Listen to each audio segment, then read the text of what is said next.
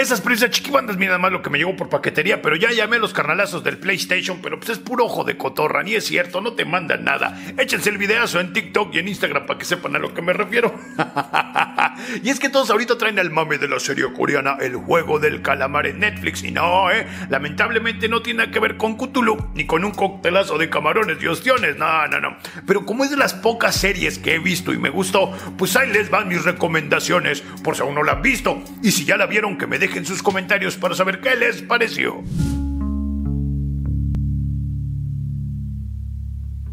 Para un público casualón puede resultar choqueante y hasta brutal, pero si eres aficionado al cine violento o al thriller psicológico, obras en las que se apela a la naturaleza humana, como la película El Cubo, el Battle Royale y El Hoyo, prestas. Esta serie sin duda es para ti, incluso la sentirás tibia. Y más al final que está bien desinfladota, te quedes así como, ay no, otra vez el Sao, donde un viejito moribundo se quiere divertir y dar lección a la gente sobre la naturaleza humana por medio de juegos bien macabros. Pero a pesar de eso, sí la disfruté. Hay que ser bien franco, chiquibandas, vivimos una época con sobredemanda de series y películas en estas plataformas de streaming. Por lógica, al crear tanto contenido en tan poco tiempo, tienden a traer productos mediocres y por ello al llegar una propuesta interesante, se tiende a magnificar, como es el caso. Pues hagan de cuenta que estos juegos mortales... No, no, no, no, ese no, ese no, quítalo, quítalo.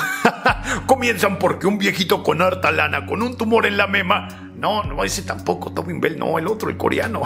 Quiere divertirse como cuando era niño, por eso crea estas dinámicas basadas en juegos de la infancia, pero bien retorcidas, donde perder representa morir. Y él mismo lo dice, él era tan pobre que lo único que tenía era dinero. No, no, eso lo dice Joaquín Sabina. Y los concursantes aceptan participar por el anhelo de llevarse miles de millones de lanas con los que pretenden cambiar su vida drásticamente. Es una alegoría de la sociedad y las esferas económicas, donde los jugadores son el ciudadano promedio que está dispuesto a hacer lo que sea, lo que sea, sí, lo que sea, lo que sea, sí, con tal de salir de la miseria en la que vive. Y su incansable deseo aspiracional de pertenecer a un círculo social más alto es el que los motiva a seguir jugando para ser los ganadores de esa tantísima lana sin importar las consecuencias consecuencias. Y este juego macabro, no, no, ese no, ese no, es otro.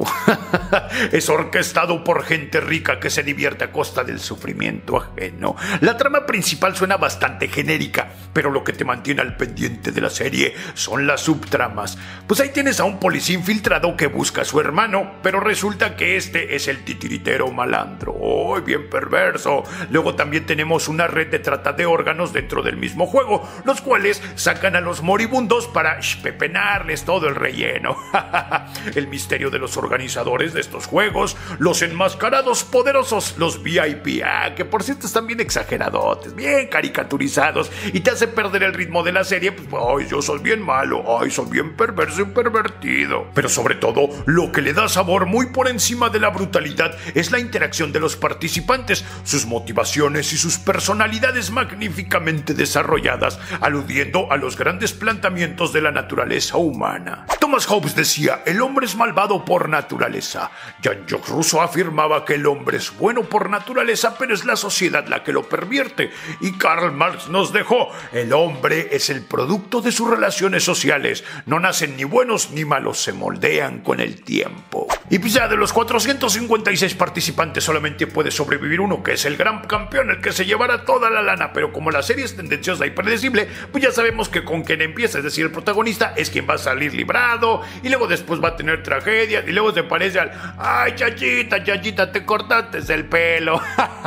Hagan de cuenta. ¿Por qué? Pues porque al final de cuentas el sujeto gana, pero ya cuando llega con su mamá, pues su mamá ya se murió. Y luego al final te dejan dos cabos sueltos para una posible segunda temporada. Tenemos primero al policía infiltrado que tomó el video de lo que ocurría, pero pues es que acá pues, su carnal, el enmascarado negro, el mero malandro, le da un disparo en el hombro. Solamente lo vemos caer por el risco, pero no se ve que se haya muerto. Y el protagonista, que una vez que acepta toda la lana, ya con sus greñas rojas prefiere ir a cobrar venganza contra los del juego del calamar antes que ir con su chavita. Y podemos forzarnos por sacarle hartas interpretaciones conspiranoicas del adoctrinamiento egoísta del humano, el capitalismo, las esferas sociales, los MK Ultra, el nuevo orden mundial, los símbolos, pero es mejor que la vean para que vivan la experiencia. De mente hasta aquí la recomendación de este juego del miedo bien macabro, bien loco. Mira, ya salió, al final sí salió. Una sátira a la sociedad. Los dejo, que está por llegarme un paquete que estaba esperando, chiquibandas.